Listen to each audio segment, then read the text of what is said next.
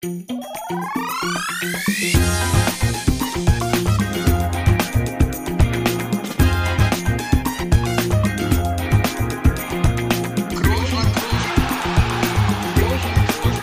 man nicht leicht heben, über den drüber, rüber, weg, rüber, weg. Einfach mal lucken.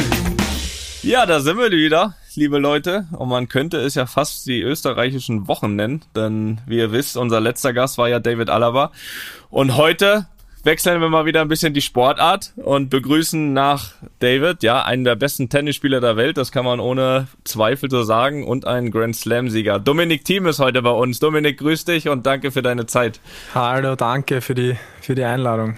Ja, nix zu danken. Äh, ich weiß ja nicht, ob du hier schon mal reingehört hast, aber das Problem an diesem Podcast ist, dass da noch jemand dabei ist. Äh, mein, mein Bruder Felix. Felix, äh, schöne Grüße. Äh, wo grüße ich hin? Heute nach Berlin, glaube ich, oder? In die deutsche Hauptstadt. Ja, hier ist das Problem. Dominik, schön, dass du dabei bist. Ähm, eine große Ehre auch für mich. Ähm, das, das kann man nicht verhehlen. Die wichtige Frage, ganz einfach äh, am Anfang immer, wie geht's dir? Ich meine, du kommst jetzt aus einer Verletzung, ähm, da kannst du gleich auch noch was zu erzählen zu der Verletzung, aber auch dein Allgemeinzustand, wie es dir geht, das interessiert mich eigentlich immer am meisten bei unserem Gast. Gut, gut, danke, weil ich bin mit, mit meiner Verletzung über den Berg, also keine Operation notwendig, das war, das war richtig wichtig, das hat sich vor ein paar Wochen entschieden. Und seitdem bin ich eigentlich in, in voller Vorbereitung aufs Jahr 2022 und mhm. endlich wieder guter Dinge, weil es davor schon relativ äh, harte Wochen und Monate waren, einfach wegen der Ungewissheit, ob ich jetzt eine Operation brauche, wie, wie lang es wirklich dauert. Aber jetzt passt das, ja. Okay, es war eine Verletzung am Handgelenk, oder? Also ist ja für einen Tennisspieler äh, relativ wichtig, das Handgelenk, ne? Ja, fast das Wichtigste, würde ich sagen. Aber es war auch meine, meine erste schwere Verletzung. Also, mhm. also dieses, was die, was die Sehne haltet im Handgelenk, äh, das, das ist gerissen. Und mhm. somit ist die Sehne immer wieder rausgesprungen und das braucht einfach zum Verheilen. Und ich war sechs Wochen in einer ziemlich festen Schiene drinnen, also ja. extrem langwierig das Ganze. Ja, das, das hört sich auch schon schmerzhaft an.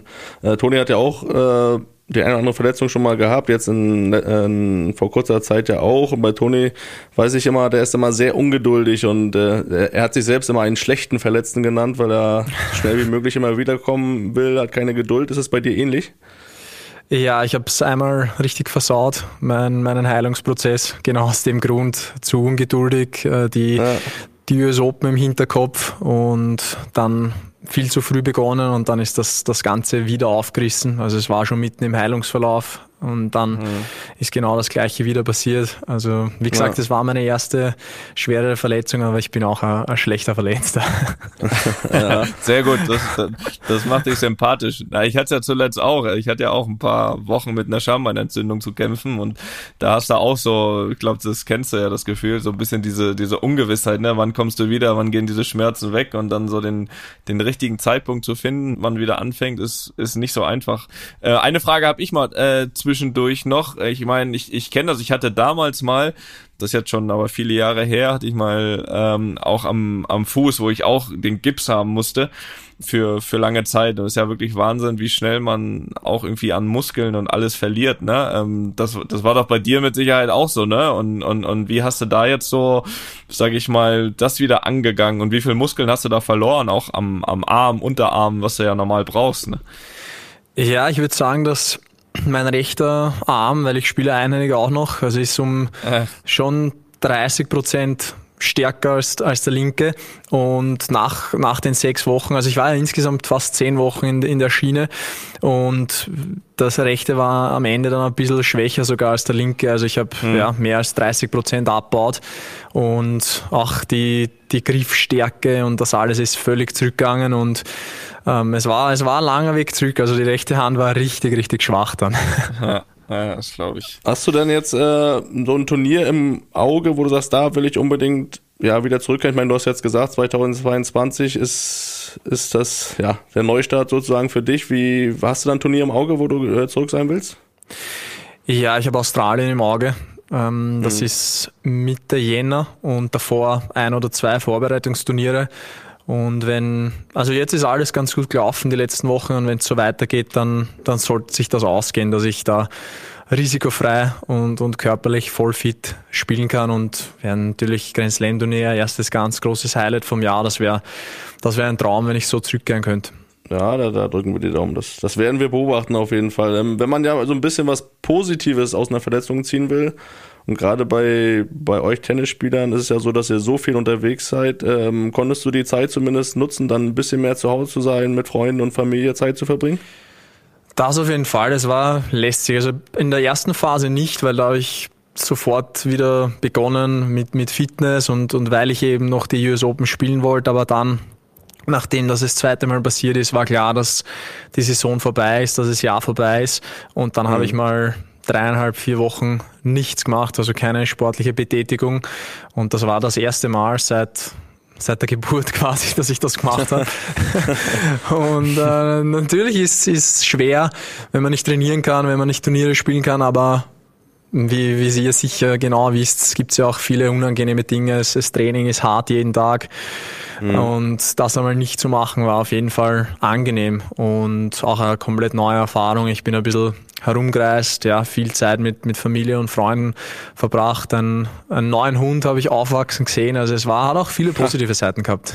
Ja, sehr schön, sehr schön. Ja, das glaube ich, das kann ich gut verstehen. Das habe ich auch immer, ich, wie gesagt, bin ja ein genauso schlechter Verletzter, aber so nach einer Zeit versucht man ja schon immer auch so ein bisschen das Positive zu sehen dann, ne? Und, und das ist bei mir zumindest auch immer ganz klar so, dass, dass ich dann einfach mal ein bisschen weniger reisen kann, weniger in Hotels schlafen kann, mehr zu Hause bin. Ähm, das das äh, ja, ist dann auch manchmal nicht schlecht. Und ich glaube, dann kommt man auch umso motivierter vielleicht nochmal zurück, ne, auch nach, nach so einer Verletzung. Aber jetzt gehen wir mal hier weg von der Verletzung, das reicht jetzt auch. ähm, das macht ja nur schlechte Laune. Ähm, gehen wir ein bisschen zurück in deine, in deine Kindheit, wie das alles so ein bisschen angefangen hat. Äh, ich ich habe auch gelesen, dass ja, ich glaube, äh, beide Elternteile von dir auch, auch Tennis äh, waren, vielleicht sogar noch sind, das weiß ich jetzt nicht genau. Hattest du eigentlich gar keine andere Chance, als Tennis zu spielen oder, oder hat man dir auch andere Möglichkeiten gegeben? Nein, ich habe überhaupt keine andere Chance gehabt. Also das nicht, keine, nicht mal Skifahren? Nein, ich bin aus dem, aus dem flachen Teil von Österreich. Ja, okay. also die, die Berge, Berge sind relativ weit weg. Aber genau, also meine, meine Eltern, beide Tennistrainer damals und, und die haben eigentlich den ganzen Tag Trainerstunden geben und haben mich dann mitgehabt von einem sehr, sehr jungen Alter an. Und dann habe ich schon von frühester Kindheit die, die alle Stunden am Tennisplatz verbracht und irgendwann habe ich dann den Schläger in die Hand genommen und habe angefangen, zuerst gegen die Wand zu spielen und dann mit den anderen mhm. Kindern. Und da bin ich eben in so einem jungen Alter schon reingewachsen, dass das klar war, dass ich zumindest den Weg zumindest versuchen werde. Ja, war es dann aber für dich auch so, dass es Momente gab, wo das genervt hat, äh, dass, dass, dass jetzt nur Tennis, sage ich mal, auf dem Programm stand? Oder, oder hättest du gern auch mal was anderes gemacht als Tennis spielen, aber hast gedacht, okay, meine Eltern wollen das gerne, weil bei uns war es ja auch so ein bisschen äh, so, dass wir natürlich sehr viel Fußball, Fußball, unser Vater hat uns auch trainiert. Ähm, hast du da auch paar andere Sachen manchmal vermisst oder war das für dich, für dich okay so? Hm, ich habe, also es war okay, aber also Sport war immer, immer das, was ich machen wollte. Und ich habe dann auch Eishockey und Fußball gespielt. Hm. Und aber Tennis war von ihm, also von Anfang an die erste Priorität. Und okay. sicher hat es oft Zeiten gegeben, wo es ein bisschen, wo es ein bisschen genervt hat, äh, wo, wo, wo auch andere Sachen schöner gewesen wären, vielleicht einmal mit, mit Freunden abhängen oder so. Mhm. Aber wenn ich jetzt alles in allem bedachte, dann, dann war es schon gut so und war es auch eine coole Zeit in der Kindheit. Ja gut, ist ja auch was, kann man ja, ja auch sagen, dass sich das gelohnt hat. Ne? Ja, es war, hat sich ausgezahlt. ähm, wie, wie, wie war denn das, wenn du so zurückdenkst, so ab, ab, ab welchem Alter so ungefähr würdest du sagen, dass, dass sich auch dieses Tennis, was ja am Anfang mit Sicherheit irgendwie ein, ein Hobby war, wo man ja nie vielleicht gedacht hat, wo das mal hingeht. Ab, ab wann hat sich das dann schon so ausgerichtet, dass das eine Karriere werden kann? Ähm, und und ähm, wie war das dann auch irgendwie so mit der Schule? Wie war das unter einen Hut zu bringen? Dieses, dieses Tennis, mit Sicherheit sehr, sehr viel Training und, und Schule. Wie, wie hast du das geschafft? Es war so der, der erste Schritt mit, mit elf oder zwölf Jahren, wo ich angefangen habe, dann wirklich jeden Tag seriös zu trainieren. Ich, ich glaube, mhm. das eh, Tennis ist, ist ähnlich wie Fußball, dass man richtig früh anfangen muss, dass man, ja. dass man eine Chance hat, dass man Profi werden kann. Und von 11 bis 16 dann war jeden Tag am Vormittag Schule und dann am Nachmittag habe ich drei, vier Stunden in einem durchtrainiert, was, mhm. was jetzt, jetzt nicht mehr gehen wird, aber damals war das völlig okay. Und dann mit äh, 16 bin ich aus der Schule raus, habe äh, so eine Fernschule gemacht, ein Jahr. Mhm. Da, da war auch meine, meine Mama richtig dahinter, dass ich da noch lerne und, und paar Prüfungen abschließe. Und ja. dann hat sie ein bisschen nachlassen und dann mit, mit, mit 17 habe ich es hab ich's bleiben lassen bis heute und habe mich dann voll aufs Tennis konzentriert.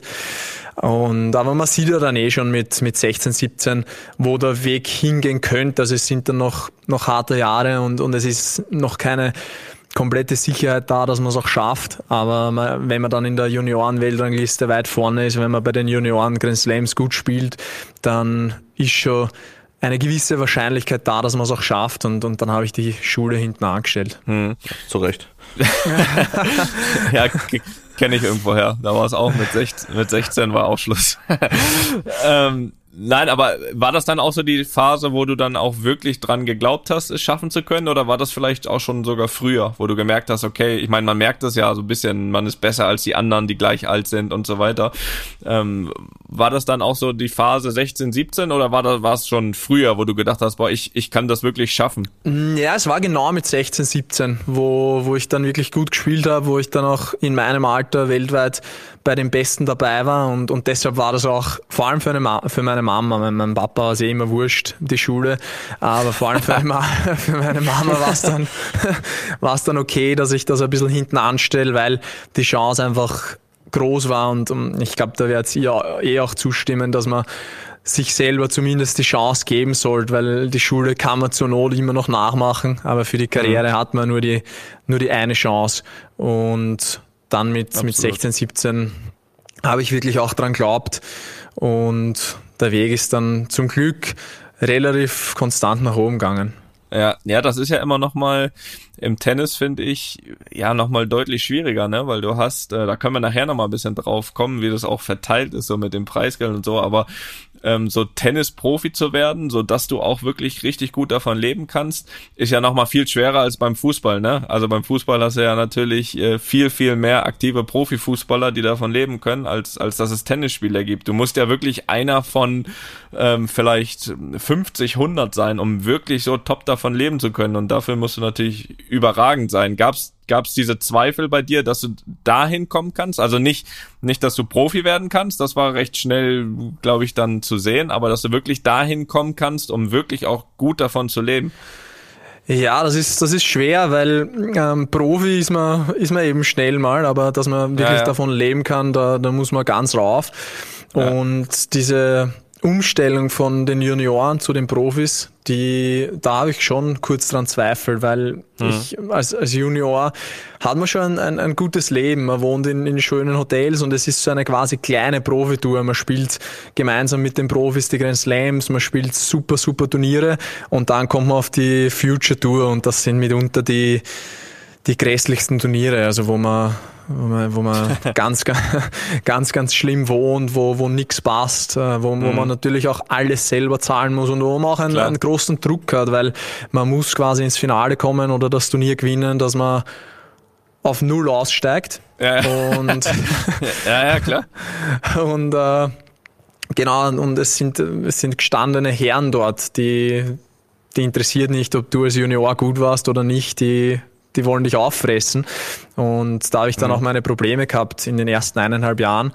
Aber dann hat der Umstieg zum, zum Glück passt. Aber das ist schon eine harte Zeit, vor allem der, der Umstieg von den Junioren auf die Herren. Ja, ja, das glaube ich. Das, das ist auch im Fußball nichts anderes, ne? Wenn du so aus einer A-Jugend kommst oder so und dann, also ich kenne das ja, kam damals aus der A-Jugend, alles schön spielerisch, besser als alle anderen und dann spielst du plötzlich zweite Mannschaft hier damals bei Hermann Gerland. Also da wurde auf einmal, da wurde auf einmal dagegen gehauen. Da habe ich mich, da habe ich mich auch umgeschaut. Das, das, das verstehe ich schon. Das ist der Welpenschutz vorbei. Ja, das ist vorbei. Ja. Das stimmt, das stimmt. Ähm, wie wie war es dann, äh, wie war es dann so in der Jugend? Gab's gab's bestimmte Vorbilder, die du, die du hattest, irgendwie, denen du nacheifern wolltest? Äh, gibt's da einige, die du nennen kannst?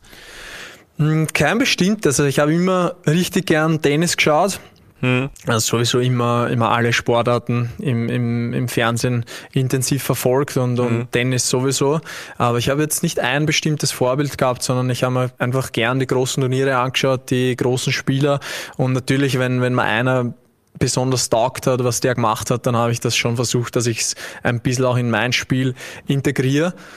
Und aber so als kleines Kind ein Vorbild habe ich nicht gehabt. Und dann natürlich ähm, bin ich, wie ich 11, 12 war, hat die Rivalität Federer-Natal begonnen und das mhm. waren schon dann die, die zwei großen Identifikationsfiguren in meiner Jugend auch.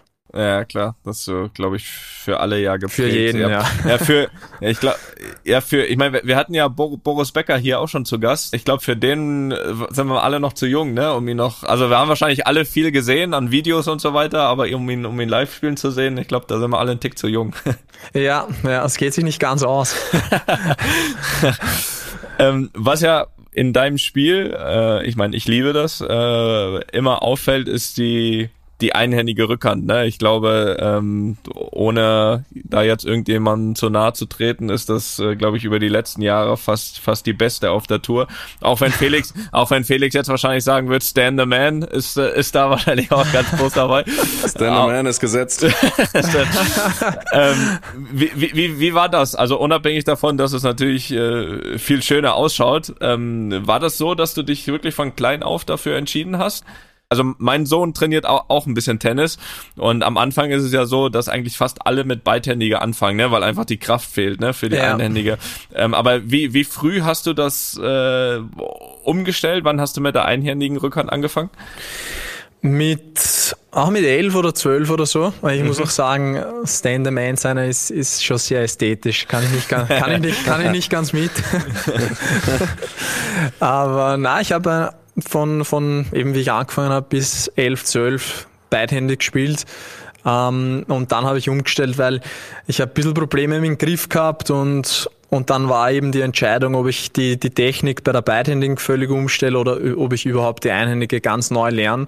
Und dann ist die Entscheidung auch von meinem Trainer eben auf die Einhändige gefallen. Hm. Und es war schon schwierig, weil weil meine Beidhändige, die war ziemlich talentiert, glaube ich. Die linke Hand ist jetzt nicht ganz nutzlos bei mir und dann habe ich die nicht mehr verwenden dürfen. Mhm. Und das, das jetzt, wie jetzt die einhändige Rückhand ist eigentlich ein, ein, ein pures Produkt von Training. Also ja. das ist jetzt nicht irgendwie ein Naturtalent oder so, sondern da habe ich einfach Millionen von Schlägen gemacht.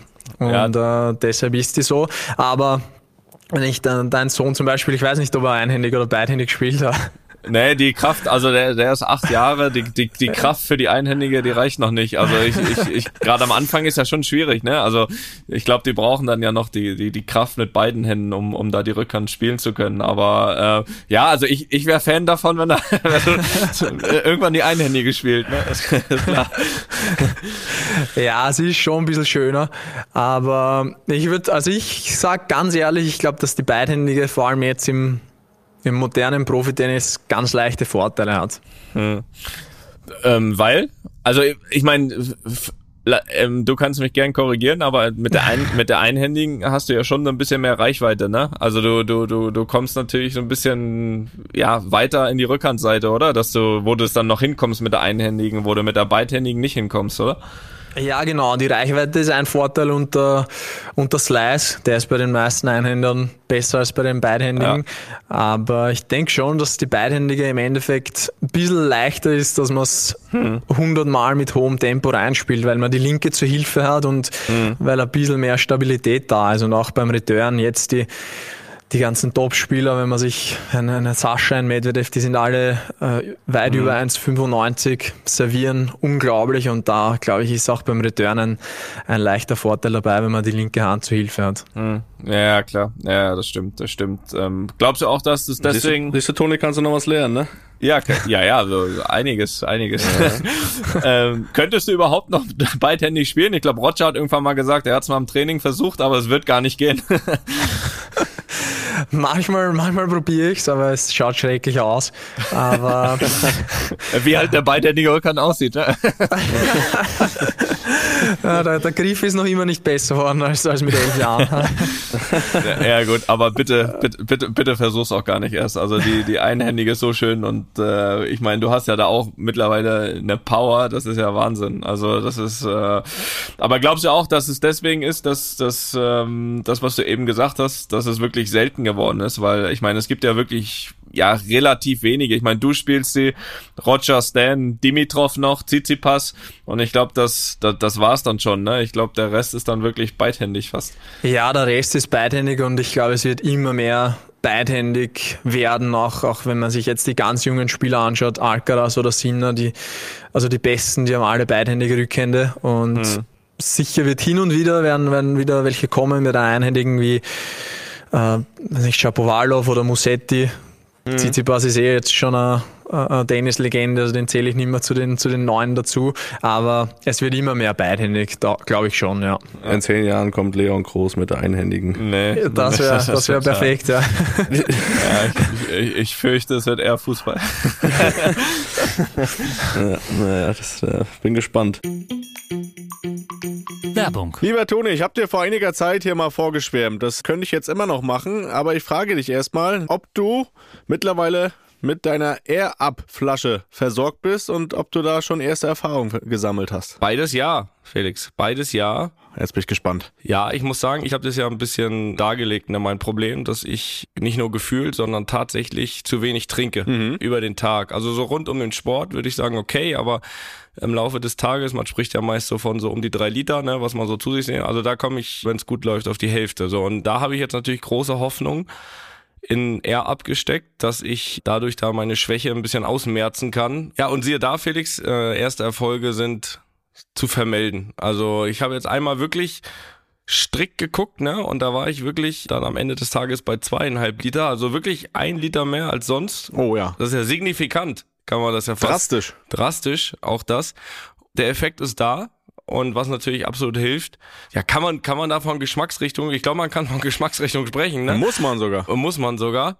Natürlich am ersten Tag direkt drei verschiedene ausprobiert, weil ja. man ist ja so in einer Probierlaune. Ich bin echt gespannt gerade, welches deine Liebling. Ich bin wirklich gespannt. Erzähl weiter. Also, ich lausche. Also, wenn ich jetzt eine Liste, ich habe noch nicht alle, ne? Also, es gibt ja viele, ne? Alle habe ich noch nicht probiert, aber von denen, die ich bisher probiert habe, ist meine Eins auf jeden Fall Peach, mhm. also Pfirsich. Ja. Finde ich fantastico. Dann bin ich auch ein großer Freund immer von Zitronen Zitrone, also Lemon. Ja. Das geht immer. Und ist ja auch kein Geheimnis, ne? Das ist auch ein bisschen Cola-affin wir sind, ne? Mhm. Und auch da muss man sagen, er ist gut. Ist einfach gut. Ja, Toni, du sprichst von Geschmacksrichtung. Ich als professioneller Air-Up-Nutzer schon sage dir, das nennt sich Pots. Ja gut, dann ist das so. Also ich habe jetzt da schon mal so meine kleine Rangliste und äh, noch viel wichtiger ist, dass ich es nutze, dass ich auch abends immer schön schaue, dass das noch einmal eine Runde dreht im Geschirrspüler, dass das auch morgens wieder bereit ist, ne? Die Flasche. Also, Felix, guter Tipp von dir. Ja. Ähm, natürlich, ich weiß, die Kunst besteht am Ende darin, das konstant und längerfristig zu machen, aber ich muss sagen, erste Erfolge sind zu erkennen. Äh, bei mir hält das ja schon ein paar Wochen, aber ich habe großes Drama, muss ich sagen. Also erstmal muss ich vorher vielleicht nochmal sagen, ich bin jetzt, sage ich mal, ein Air-Up-Nutzer. Du bist ja jetzt schon so ein Air-Up-Pro, ne? Also ja. was ich bisher noch nicht gemacht habe, ist so das mitgenommen auf Reisen. Bisher beschränkt ja. sich das wirklich auf zu Hause trinken.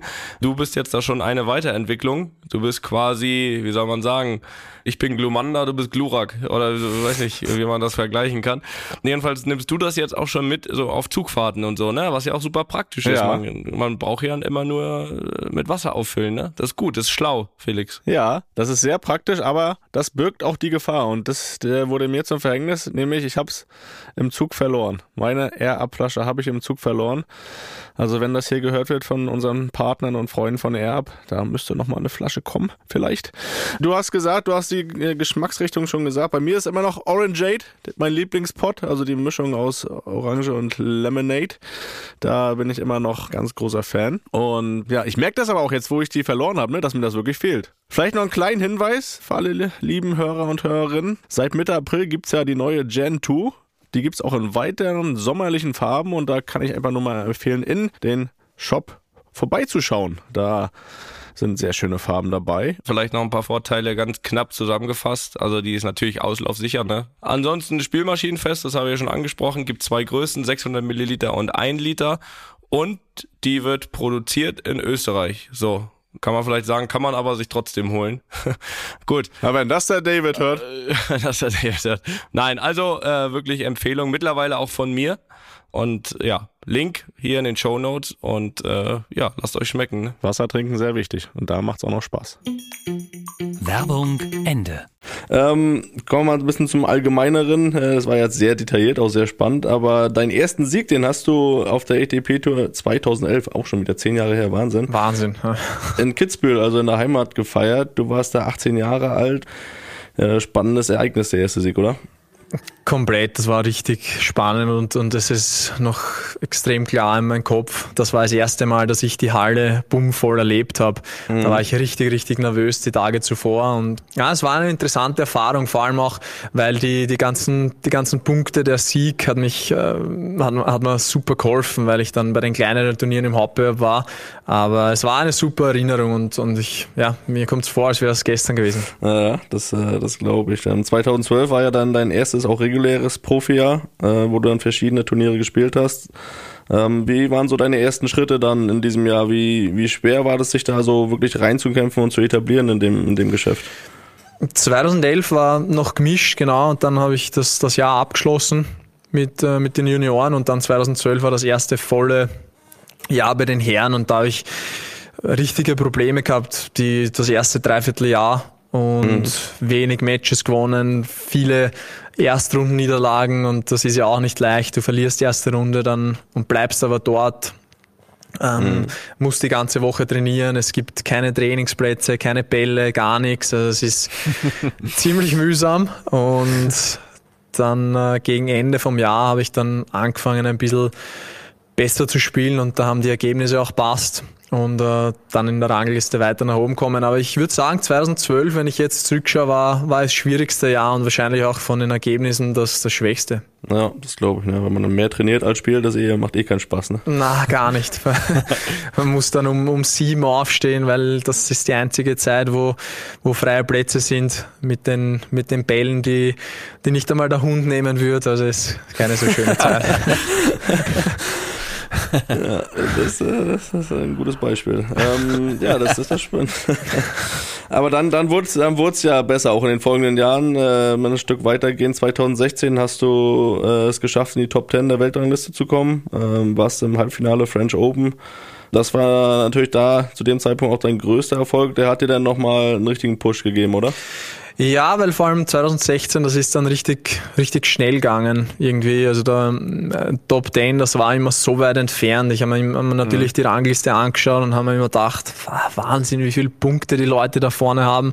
Wie kann man, je, wie kann man jemals so viele Punkte machen? Und dann habe ich ein, ein sensationelles erstes Halbjahr 2016 gehabt und dann natürlich die Krönung den French Open Halbfinale und das, das Viertelfinale mhm. damals war ein ganz besonderes Match, weil es ist für uns beide, also es war gegen Goffin und es mhm. ist für uns beide um einen Einzug in die Top 10 gegangen und ich habe das dann gewonnen und dann, dann war ich plötzlich dort, wo ich wo ich noch ein paar Monate davor hingeschaut habe und gesagt habe, wie soll man das jemals erreichen? Mhm. Und es war schon besonders. Aber jetzt zur Zeit ist es ein bisschen traurig, weil gestern bin ich das erste Mal rausgefallen seit dem Zeitpunkt. Also ja, ein bisschen bitter. Ja gut, die Gründe kennen wir ja, ne? Ja, ja. Du, du musst ja bei deinem Handgelenk suchen, nicht bei dir.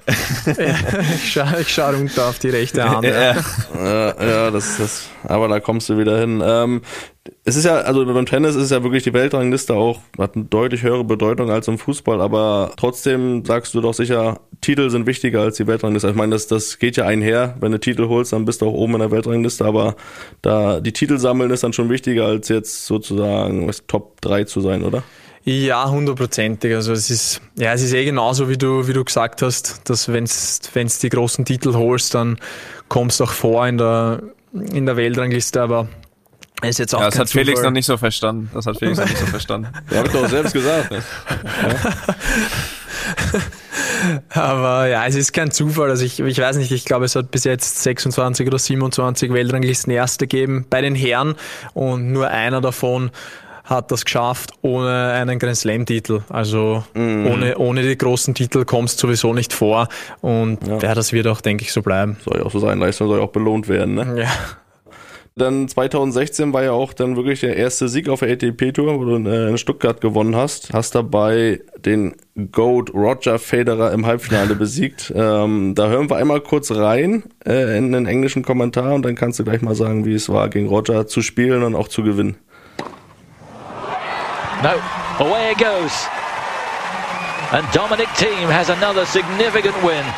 Federer had match points in the second set, a couple of them. He couldn't make it stick. And it's Team who comes through and beats Federer for the second time in succession. Ja, Roger Federer geschlagen. Er hat, hatte, wie der Kommentator sagt, Matchball in dem Spiel. Also, wie, wie war es so, die ersten Spiele gegen Roger und dann auch zu gewinnen? Äh, das, das Gefühl mussten wir jetzt mal beschreiben. Das interessiert mich sehr. Ja, also eine interessante Geschichte. Also das war das dritte Match gegen Roger damals in Stuttgart und das erste war im gleichen Jahr in, in Brisbane am Anfang vom Jahr und mhm. natürlich immer ein, ein, ein Riesentraum gegen ihn zu spielen und, und dann ist der Traum auch wahr worden und äh, er war in der Woche leicht krank, angeschlagen, äh, ich glaube ein bisschen fiebrig und deshalb habe ich mal ich habe gut gespielt, deshalb habe ich mir echt was erwartet von dem Match. Und dann ist mhm. er rausgekommen und hat, hat mich völlig zerstört, hat mich ganz, ganz schlecht ausschauen lassen. Und ja, da habe ich mir gedacht, okay, das ist doch nicht so anders wie im Fernsehen, wie ich es immer gesehen habe. und ähm, dann war Rom und Stuttgart, wo ich ihn zweimal geschlagen habe, aber da muss man auch fairerweise dazu sagen, das war da hat er ein, äh, Rückenprobleme gehabt. Also es war jetzt nicht, er war nicht 100 Prozent und er hat ja dann auch die Saison beendet. Aber trotzdem ein, ein Sieg gegen ihn, vor allem auf Rasen, ist, ist natürlich ein Wahnsinn.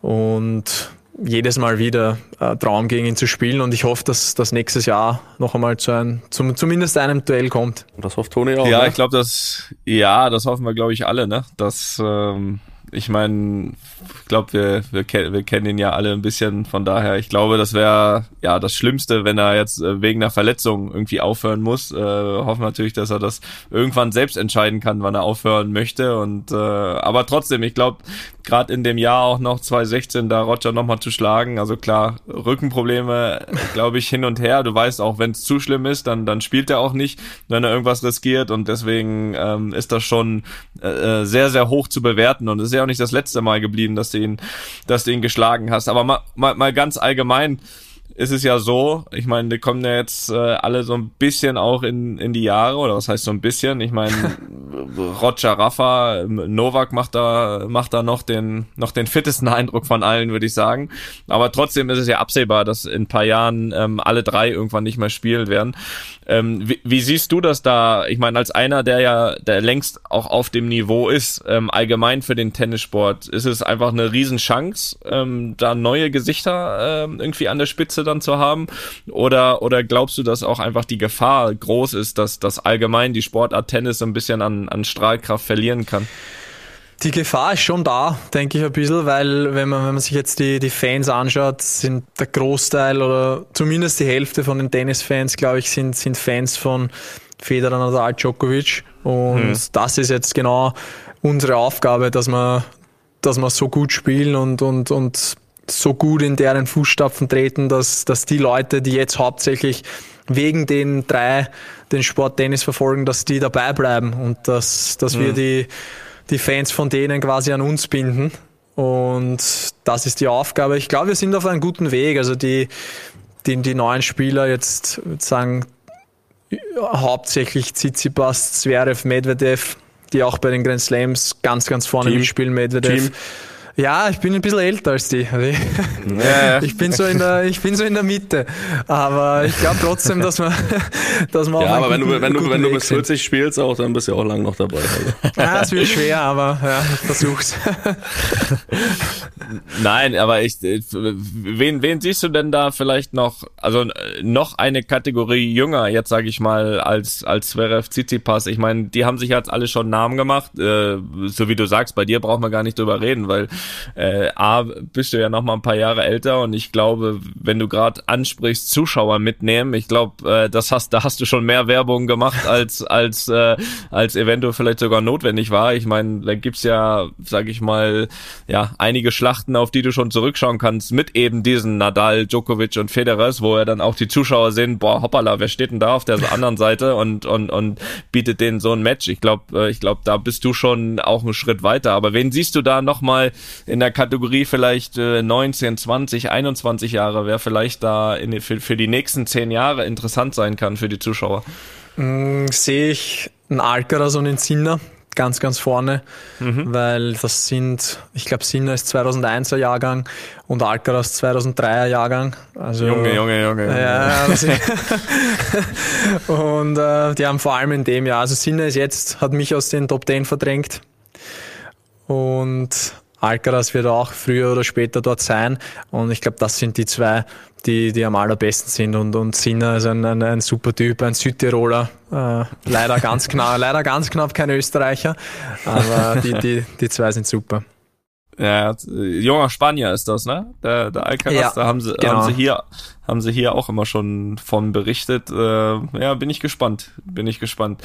Ähm, wir haben ja gerade über die, die großen drei gesprochen. Ich meine, du hast alle geschlagen. Ähm, was mich mal interessieren würde, ist so ein bisschen die Vorbereitung auf, äh, auf solche Spiele, wie du das, wie du das angehst oder auch noch angegangen bist, wo es, wo es noch neu war, gegen die zu spielen.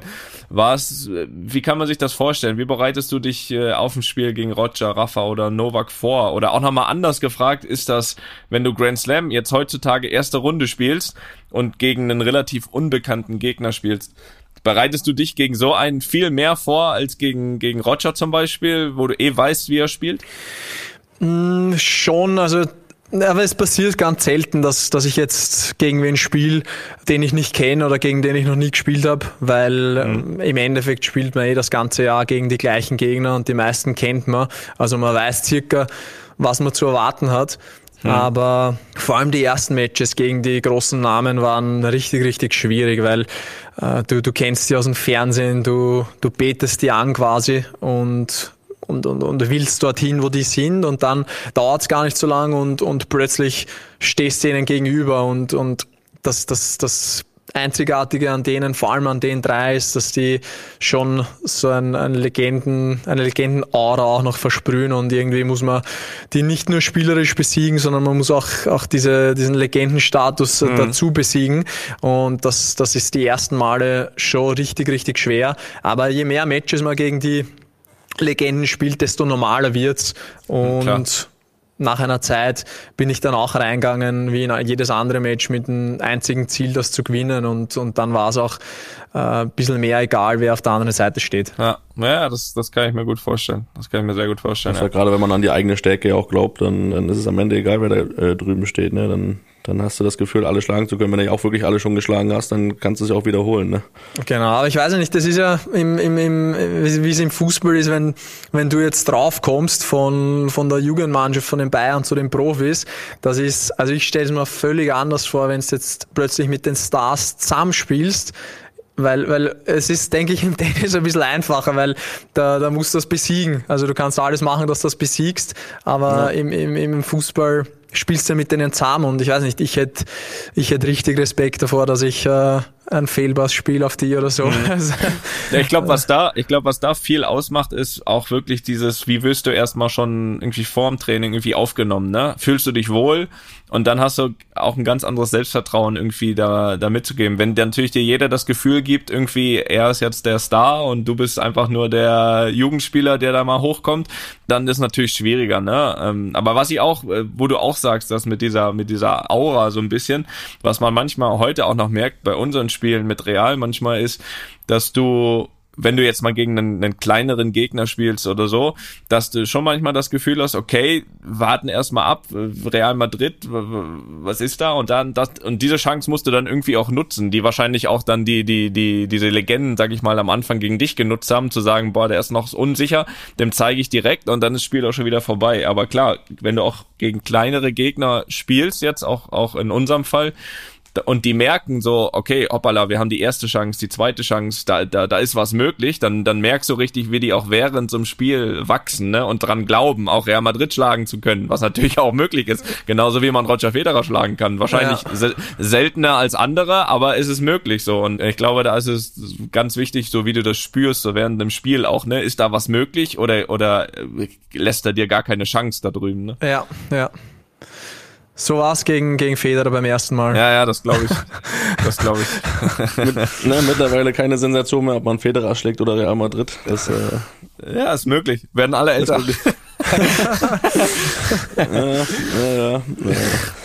Ja, Dominik, du hast ja gerade schon gesagt, du spielst häufig gegen die gleichen auch äh, das Jahr über. Das heißt, ihr seid ja auch irgendwo immer alle zusammen unterwegs. Die ganzen Spieler kennt euch alle. Wie hast du da so ein Verhältnis äh, oder wie ist das Verhältnis untereinander? Sind, äh, sind da wirklich auch richtig gute Freunde dann mittlerweile äh, dabei auf Tour für dich? Mm, ja, also ich verstehe mich mit allen ganz gut, aber die besten Freunde sind, sind auf jeden Fall zu Hause, nicht, nicht mhm. auf der Tour. Aber ja. ich, wie gesagt, ich verstehe mich gut und, und vor allem natürlich mit den, mit den Deutschen, weil es die eigene Sprache ist. Man ist auf der mhm. ganzen mhm. Welt unterwegs und dann, wenn man, wenn man gemeinsam essen geht und auch einmal äh, Deutsch reden kann, auf Deutsch scherzen kann, ist das, ist das schon ja. äh, richtig, richtig angenehm. Und wie gesagt, ich, ich freue mich auf die meisten Leute auf der Tour freue ich mich. Auf manche nicht, aber auf die meisten. ja, das ist in jeder Sportart so, ne? ja. Ähm, wie sieht's mit deinem eigenen Team aus? Wen hast du da mal dabei, wenn du unterwegs bist? Äh, wer sitzt da bei dir in der Box? Äh, sind das viele, eher weniger? Sind das immer die gleichen oder wechselt das auch mal? Jetzt mit Corona war es ein bisschen schwieriger, weil es war meistens Spieler plus zwei. Also meistens mhm. der, der Nico, mein, mein Tennistrainer, und, äh, und der Physio ist immer dabei. Das sind so die zwei wichtigsten Leute. Aber ich, ich hab's gern, mit, mit ein bisschen einem größeren Team zu reisen, weil dann die mhm. Atmosphäre angenehmer ist und weil, weil man dann eben ja nicht immer mit den gleichen Leuten Zeit verbringt. Und ich, ich hoffe, dass das besser wird ab, ab nächsten Jahr mit, mit der Pandemie dass wir da wieder mehr Leute mitnehmen dürfen. Aber ja, das, das Kernteam ist eben der, der Tennistrainer, Physio, Fitnesstrainer. Die sind ganz, mhm. ganz wichtig, dass die fast immer dabei sind. Mhm. Mein Bruder ist, ist meistens dabei. So die Familie bei den großen Turnieren, damit da auch ein bisschen so eine heimische Atmosphäre geschaffen wird. Der, der spielt auch Tennis, ne? Dein Bruder, mal kurze Frage. Auf welchem Niveau ist der unterwegs? Der war auf einem guten Niveau unterwegs, aber er hat jetzt aufgehört vor einem Jahr. Okay. Dass er pfeifersche Drüsenfieber gehabt und ah, jetzt, jetzt ist das Niveau nicht mehr so gut. okay. okay. Ich erkenne Parallelen. das stimmt. Äh, Nochmal zurück zu deiner Box, Dominik. Ähm, haben die das ähnlich schwer wie die von Djokovic, die sich dann auch mal anschreien lassen müssen während des Spiels oder bist du da eher, eher ruhiger? Na, ich bin, ich bin ruhiger. Also ich, ich weiß, was ich an, was ich an denen hab die haben ja. ähm, vor, vor, allem der Nick ist ein, äh, aus, aus Chile, unglaublich positiver Typ. Und er hat mir schon, würde sagen, einige Matches gerettet, weil egal wie, wie schlecht es läuft, er ist sensationell positiv, gibt immer richtig, richtig viel gute Energie an mich und ja, da muss ich auch was zurückgeben und, und schreie meine Box nicht an. Sehr gut. Natürlich gibt er keine Tipps, ne, ist ja klar. Ist, ist, ja verboten. Ja, genau, es ist völlig, völlig illegal. Gibt nie, nie Tipps. Ja, ja. ja. Da kann er ja froh sein. Ich meine, wir haben ja mit, wir haben mit Boris hier auch schon gesprochen und dem ging es da teilweise manchmal ein bisschen anders, ne? In, in der das von Ich, ja. bisschen was über sich ergehen lassen müssen. Ja, manche, manche brauchen das halt, ne? Ja, so ist das. Ähm, 2022 steht da jetzt vor der Tür. Ähm, allgemein, wie, wie planst du so ein, so ein Jahr von Turnieren? Ähm, Belastungssteuerung ist ja auch mal ein großes Wort. Ähm, wie, wie sieht da jetzt speziell vielleicht eine Planung für 22 aus, wenn du gesund bist, aber auch allgemein, wie plant ein Tennisspieler sein Jahr? Mm, die, die letzten Jahre waren, waren immer sehr, sehr ähnlich. Also da ist der Plan natürlich voll auf die vier großen Turniere ausgelegt gewesen, auf die Grand Slam Turniere, dass ich mhm. genau zu den vier Turnieren in, in Topform bin.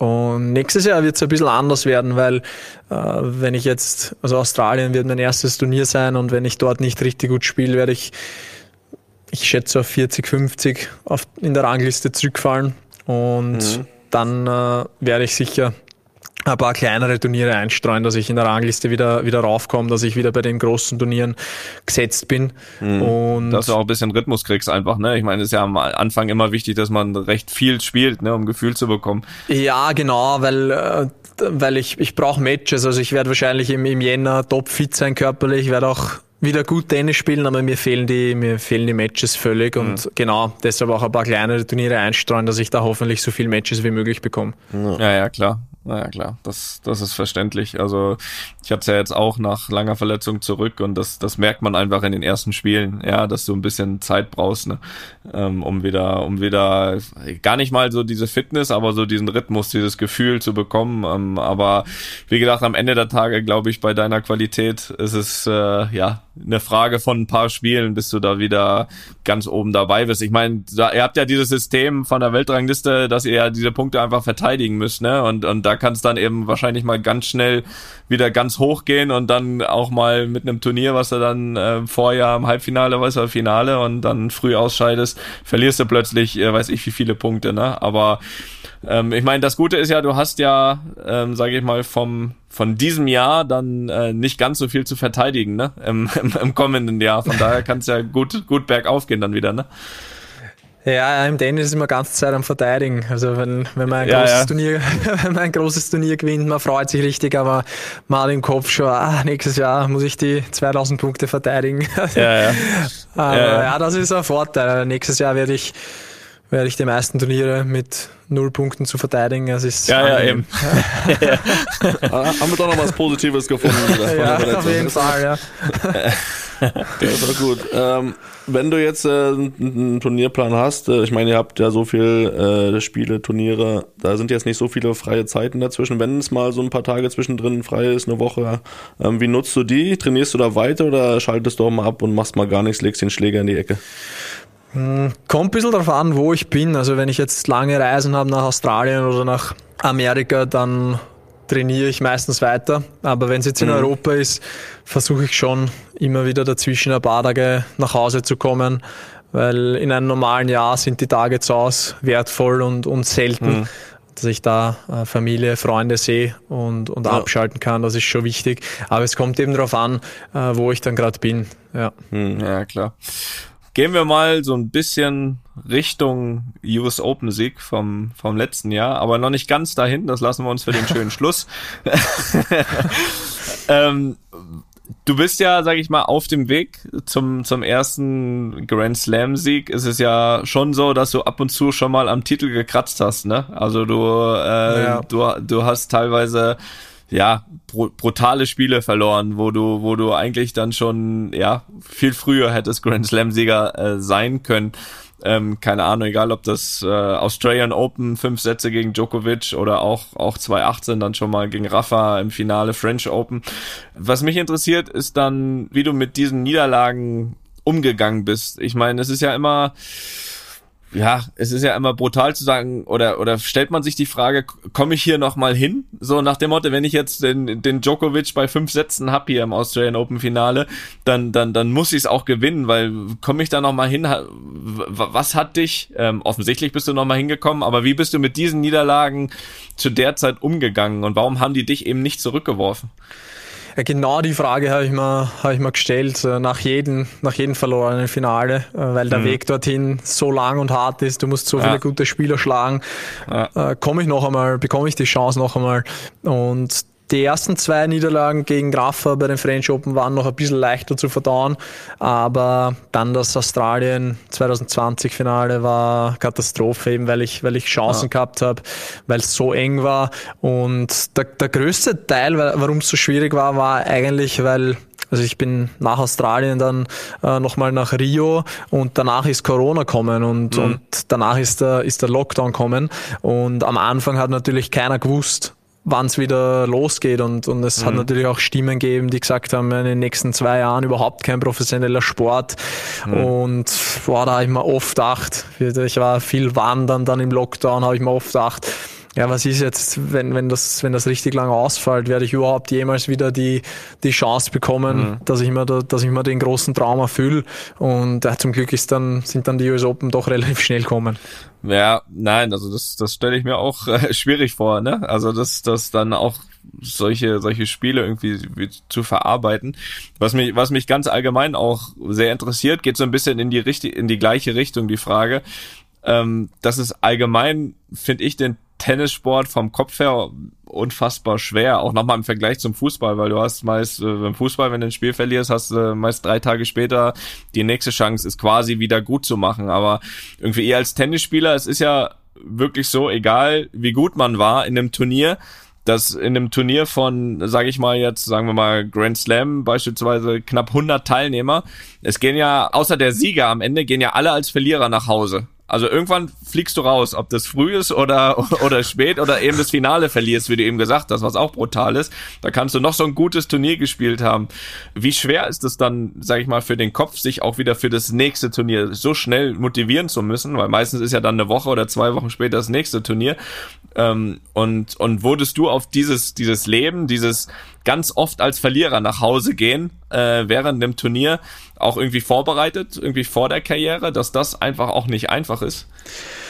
Ja, das ist, das ist brutal, weil wenn, also ja, da, wenn ich jetzt wieder zurückkomme zu den Australian Open 2020, äh, es war, glaube ich, bis jetzt und, und überhaupt das beste Turnier, was ich gespielt habe in meiner Karriere, mhm. vom Spielerischen her und, und welche Leute ich geschlagen habe und, und wie ich überhaupt gespielt habe. Und besser kann ich fast nicht spielen und, und trotzdem verlasse ich das Turnier nicht als Sieger, sondern als, als Verlierer, mhm. traurig mhm. und, le und, und leer. Also das war, das war extrem schwierig, was, was ein bisschen leichter macht.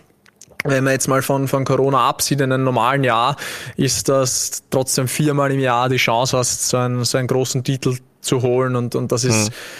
schon, schon oft. Also es ist ja, bedeutet ja so viel. Also es ist jetzt ähm, also wenn ich es mit dem Fußball vergleiche, wenn man jetzt Euro oder WM, muss man wieder vier Jahre warten. Also das, mhm. ist, das ist schon viel länger.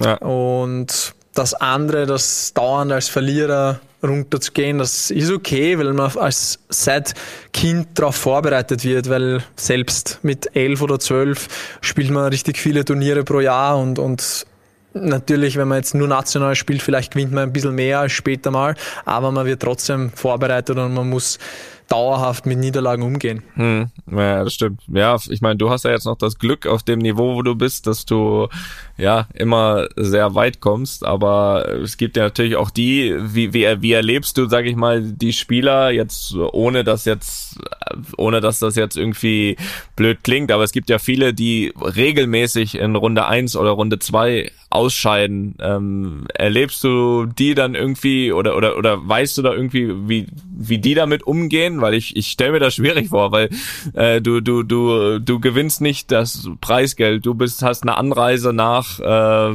ja Australien, was auch immer, andere Kontinente. Und es ist eigentlich fast klar, dass du, sag ich mal, über die zweite Runde oder so nicht hinauskommst. Das, das stelle ich mir noch schwerer vor als das, als das Niveau, wo du spielst. Ne? Ja, das, das, das ist muss richtig, richtig schwer sein. Also das, das kenne ich von, von früher, von, von den Futures eben, was ich, was ich vorher gesagt habe. Wenn, und es ist ja auf der Profitour nichts anderes, außer dass natürlich du, man wohnt ein bisschen schöner und man ist in, in schöneren Städten und an schöneren Plätzen. Aber mhm.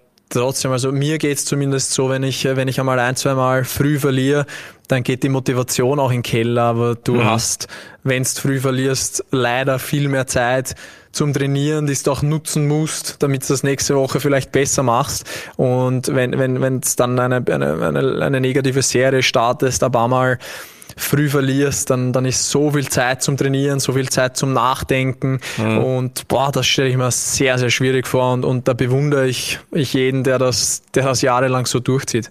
Ja, ja, und vor allem, man weiß irgendwie, dass, dass, dass man irgendwie nach der Karriere ja auch von, von, von diesen Jahren, von diesen Trainingseinheiten, die man da investiert hat, im Endeffekt nicht leben kann, ne? Weil ich glaube, da reicht dann das Preisgeld wahrscheinlich nicht aus, zu sagen, okay, ich bin jetzt hier konstant in Runde eins oder zwei rausgeschieden, davon lebe ich jetzt, weil, so wie du sagst auch, sind ja die ganzen Reisen, das, das Team, was dabei ist, ne?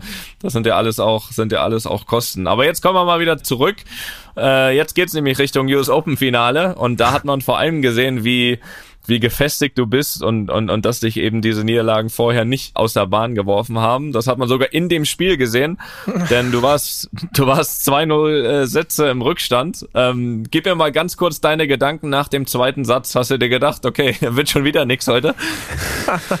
ja, da war ich nicht so gefestigt im ersten und im zweiten Satz. äh, ja, ich war dann ja auch noch im, im dritten Satz Break hinten und äh, das sind schon sehr, sehr ja, ich habe es gesehen. Sehr, äh, katastrophale Gedanken durch meinen Kopf gegangen. Also Gedanken wie, ja, wahrscheinlich will es einfach, will es einfach nicht sein. Und da wollte ich einfach noch einmal alles rausholen, fighten, vielleicht den Satz noch eng machen.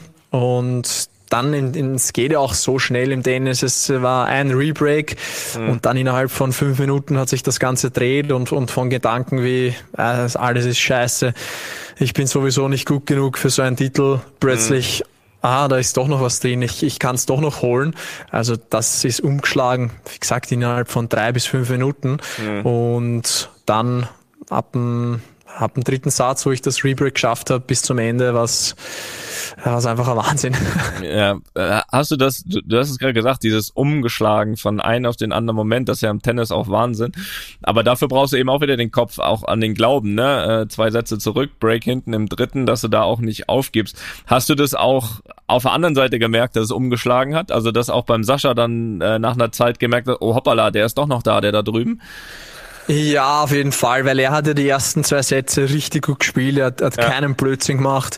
Ähm, damals hat er ja noch leichte Probleme mit seinem zweiten Aufschlag gehabt, er hat keine Doppelfehler damals gemacht, äh, die ersten zwei Sätze. Und dann im dritten ist äh, eben, wie ich das erste Rebreak geschafft habe, ein bisschen umgeschlagen, er hat ein paar leichte Fehler gemacht, hat den einen noch immer nicht viele, ähm, leider, aber den einen oder anderen Doppelfehler eingestreut und da habe ich natürlich gemerkt, aha, also er ist doch jetzt nicht so unfassbar solide, wie er das die ersten zwei Sätze war.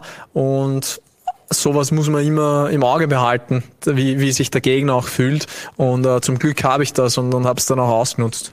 Das stimmt. Und ähm, ja, man kann sagen, dass das äh, wirklich ein, ein überragendes Finale war, auch vom Szenario. Und wir hören mal ganz kurz rein, was du auch dann, dann danach dazu gesagt hast, weil ich glaube, das war auch eine richtige Aussage.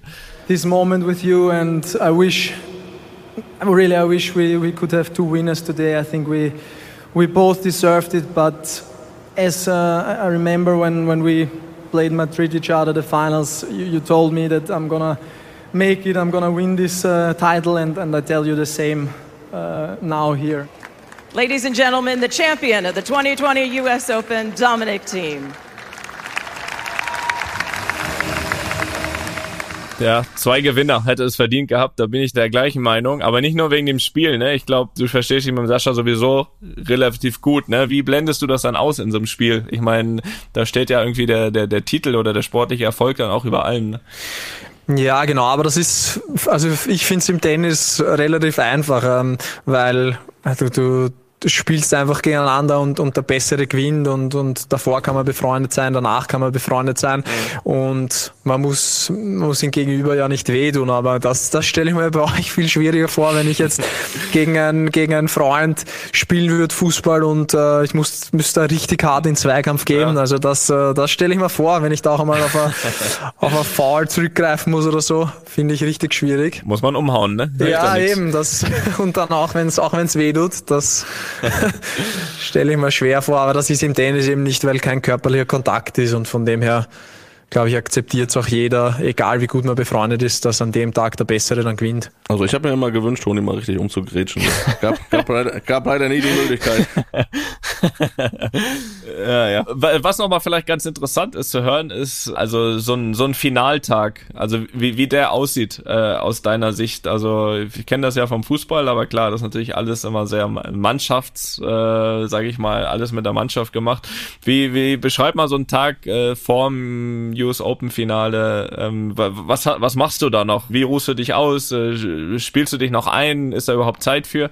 Hm, ich glaube, das US Open Finale war um 16 Uhr mhm. und ja, die, die Tage, vor allem wenn ein Grand Slam Turnier lang dauert, wenn man lang drin ist, schlaft man leider immer schlechter, wenn es dann gegen Ende hingeht. Ich glaube, ihr kennt das, ihr kennt das richtig gut. Ja, ich schlafe immer gut. Das, da, da muss ich sagen, da habe ich keine Probleme.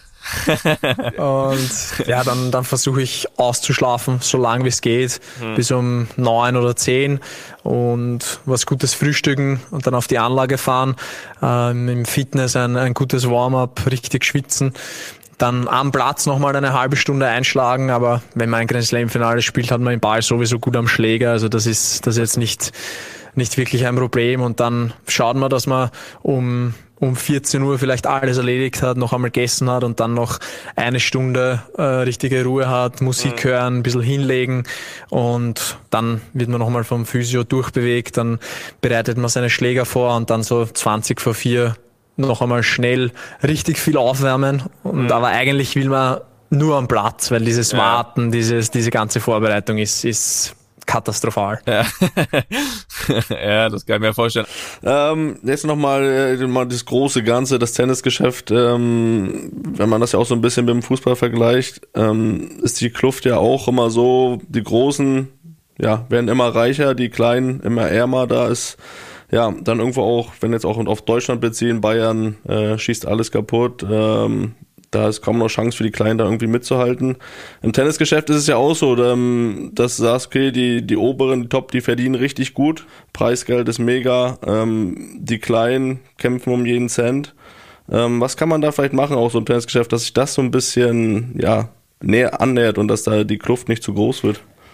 Ja, es ist schon so, dass, dass die Grand Slams vor allem und, und die, die ganz großen Turniere immer mehr Preisgeld und das hat sich kontinuierlich gesteigert und, und wenn man Challenger ist die letzten Jahre ein bisschen besser worden, aber wenn man die, die Futures anschaut, dann ist das mhm. Preisgeld fast genau gleich wie vor. Da, wo du es noch kennst. Ähm, ja, weit, weit davor, lang bevor wir alle geboren worden sind. Und ich, ich, die, die Möglichkeit oder die beste Möglichkeit wäre, glaube ich, dass die Grand Slams, die vier Grand Slams, die machen so viel Geld und die haben ja auch nichts dafür gemacht, dass das genau in den vier Ländern sind äh, und, mhm. und, und die vier Verbände sind, sind mit Abstand die reichsten.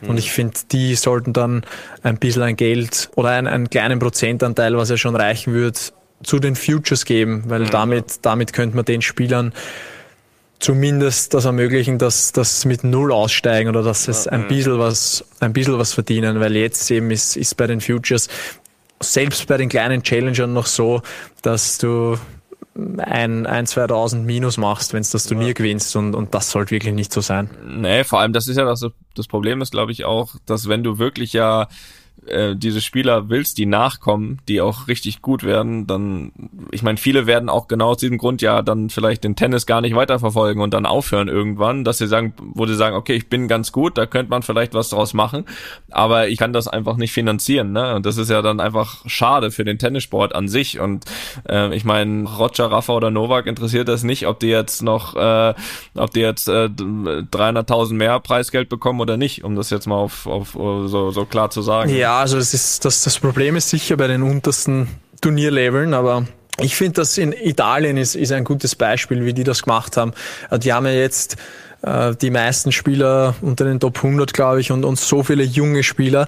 Und ähm, die, die stecken, also der Verband steckt richtig viel Geld in die in die nationalen Turniere. Also die haben so viele Futures und Challengers in Italien. Mhm. Und das ist natürlich was ganz was anderes, weil dann können die, die guten Spieler können im Umkreis von 100, 200 Kilometern äh, mit den top internationalen Spielern sich messen, plus mhm. dort trainieren und haben aber keine weite Anreise, können vielleicht teilweise sogar zu Hause schlafen. Also das schlagt sich dann extrem im Budget nieder. Und, und der Weg funktioniert, wie man jetzt auch sieht. Also Italien mhm. bringt gefühlt einen jungen Topspieler nach dem anderen raus und das hat sicher sehr viel damit zu tun. Mhm. Ja, klar. Ja, äh, jetzt müssen wir trotzdem einmal kurz zum Fußball kommen. Äh, das, äh, das bleibt hier immer nicht aus. Ich hab, ist es richtig, dass du Fan vom FC Chelsea bist? Kannst du das bestätigen? Ja, sehr richtig. Wie konnte denn das passieren? ja, die Geschichte erzähle ich immer wieder gern. Das war äh, im, im Skiurlaub 2004 und da war ich wie alt war ich da? Äh, zehn Jahre und ich habe mich gerade begonnen für Fußball zu interessieren und dann habe ich, bin ich mit einem Freund dort gewesen und habe in, in Fernsehauftritt am Abend und dann war gerade Champions League Viertelfinale Arsenal Chelsea und es ist glaube ich ausgegangen 2-1 Chelsea die Partie und es war ein richtig cooles Match zum Anschauen, hat Spaß gemacht und, und, und dadurch, dass gewonnen haben, war ich von dem Moment an Fan vom Club, also komplett zufällig. Ich dachte nach dem Finale Bayern gegen Chelsea 2012. Nee, ich glaube nicht. Vorher schon, lange davor. danke, danke. Ja, aber du hast ja sogar dann auch einen Fußballverein gegründet für Tennisspieler, den TFC Matzendorf. Äh, wie kann man sich das vorstellen? Wer spielt da alles mit? Äh, wie wird da trainiert? Wie wird da gespielt? Das, äh, das würde mich auch mal interessieren. Ja, wir haben, also Tennisspieler lieben alle Fußball und mhm. zum Aufwärmen oder, oder wenn wir zu Hause sind, spielen wir richtig oft. Und, und das haben wir auch gemacht. Und dann haben wir uns einfach überlegt, ob wir nicht einen, einen Club gründen. Und wir haben dann auch einige Matches gespielt. Also die slowenischen Tennisspieler haben auch einen, einen eigenen Fußballclub. Gegen die haben wir ein paar Mal gespielt. Wir haben ein paar Charity-Matches gemacht und äh, es war cool und jetzt ist es leider ein bisschen eingeschlafen, einfach weil, weil die Zeit fehlt.